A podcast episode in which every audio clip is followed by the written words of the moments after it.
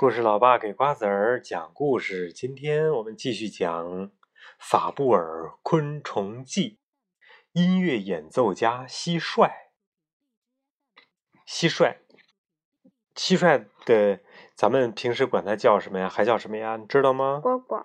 不对。蛐蛐。对，叫蛐蛐儿。斗蛐蛐儿，这是这么一个东西。以前抓过蛐蛐吗？抓过呀。抓了好多蛐蛐儿，抓完之后就想，哎呦，他们应该斗吧，他们应该叫吧。哎呀，结果懂行的人一看说，哦，这全是母的，他们不不斗。天黑了，现在是凉爽的秋天的晚上。白天的时候，睡在石缝里的蟋蟀睁开了眼睛。啊，我的一天又开始了！蟋蟀兴奋地跳了起来。蟋蟀跳跃能力很强的，那就来一段音乐吧！啊，去去去去去去去去去去！声音真好听，曲调呢也很悠扬。这么好听的声音，到底是从哪里发出来的呢？嘴里还是肚子里？不对不对，蟋蟀的音乐是由翅膀发出来的，就像蝈蝈。对，你看。两片翅膀正不停的舞动着，然后摩擦，应该是产生的声音。蟋蟀的翅膀上有花纹一样的脉络，这些脉络上有许多细小的锯齿状纹路。蟋蟀用下翅上的脉络摩擦上翅上面的脉络，啊，上翅底面的脉络，于是就发出了“哦吱吱吱吱吱吱吱吱”这样好听的声音了。当然了。只有雄性蟋蟀能够出声，雌性蟋蟀的翅膀上呢没有锯齿状的脉络，所以就没有办法发出声音。不过，雌性蟋蟀的尾部有一根能够产卵的管子，嗯，所以它们长得还是不太一样的。我以前逮的那个蟋蟀，大部分都是母的蟋蟀。雄性蟋蟀为什么要演奏音乐呢？难道是为了向别人炫耀吗？你们看，我会演奏这么好听的音乐呢，我是音乐家。不对，其实呢，他是用音乐代替说话。这些声音里边包含着他想表达的意思。有的时候说：“哎，这是我的地盘，其他的雄性不许进来哦。不过，可爱的姑娘当然可以进来了，快来吧。”雌性蟋蟀一来，雄性蟋蟀就高兴极了。音乐的曲调也就变成了，听起来非常柔美。这其实呢是在召唤雌性蟋蟀呢。喂，快来做我的新娘吧！当雄性蟋蟀邀请雌性蟋蟀的时候，有时候呢也会有别的雌性蟋蟀闯进来。先前的雄性蟋蟀就会非常非常的生气，它会一下张大嘴巴。震动起翅膀，吱吱吱吱吱吱吱吱，意思是说，嘿，快滚开，不然我就让你吃苦头啦！当然呢，后来的雄性蟋蟀也是不甘示弱的，滚蛋！于是他们就打起来了，两只蟋蟀把头顶在一起，谁也不服谁。终于，后来的雄性蟋蟀被打败了，逃跑了。打赢的雄性蟋蟀和雌性蟋蟀结婚了。真好啊！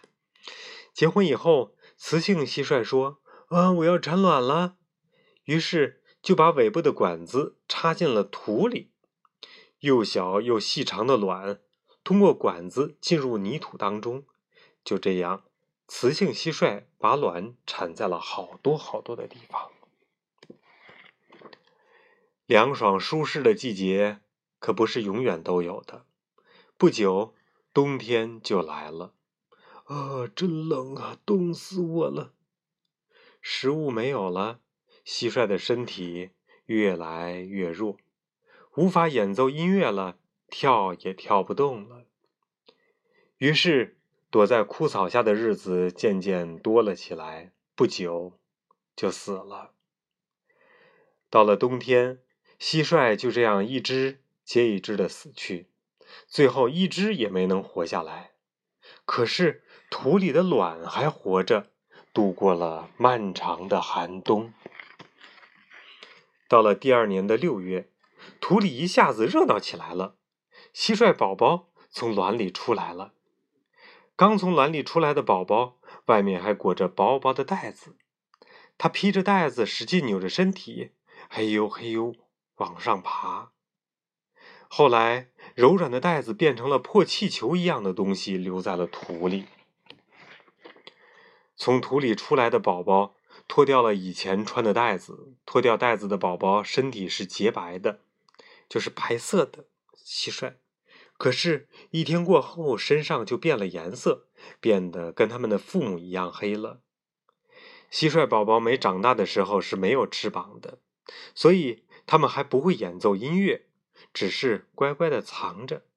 特别是白天，因为有许多的敌人。必须小心才行。虽然自以为藏得很好，有时候还是会被敌人发现呢。你看，一只蟋蟀宝宝被蚂蚁发现了，蚂蚁一下子围住宝宝，喂，过来！他们拼命的拖它，要把它拖到自己的巢里吃掉。坏了，那边也有一个宝宝被蟋蟀发被蜥蜴发现了。真馋人！蜥蜴一下子叼住宝宝，一口吞了下去。哎，真倒霉呀！躲过敌人的宝宝，他们吃嫩草，吃地里的蔬菜，吃死去的虫子。渐渐的，他们就长大了。身体受到老皮的束缚的时候，就脱掉老皮。两个月过去了，完全长大的蟋蟀。最后一次蜕掉皮，变成了一只有翅膀的成年蟋蟀了。凉爽的秋天又来了，成年的雄性蟋蟀就像爸爸去年那样演奏起翅膀乐器。快看，在音乐的吸引下，对面来了一位蟋蟀姑娘。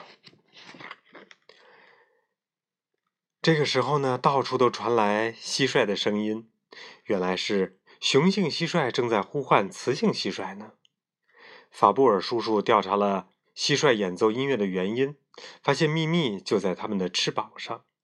那么，我们也赶快捉一只蟋蟀来仔细观察一下吧。你家的附近就有蟋蟀，不信你搬开石头看看，说不定就会有一只蟋蟀忽然跳出来呢。哇，蟋蟀，雄性蟋蟀是这样。雌性蟋蟀是这个样子的，大家长得都是不一样的。嗯，好了，今天的故事就讲到这里了。我们讲的是蟋蟀的故事。宝宝晚安。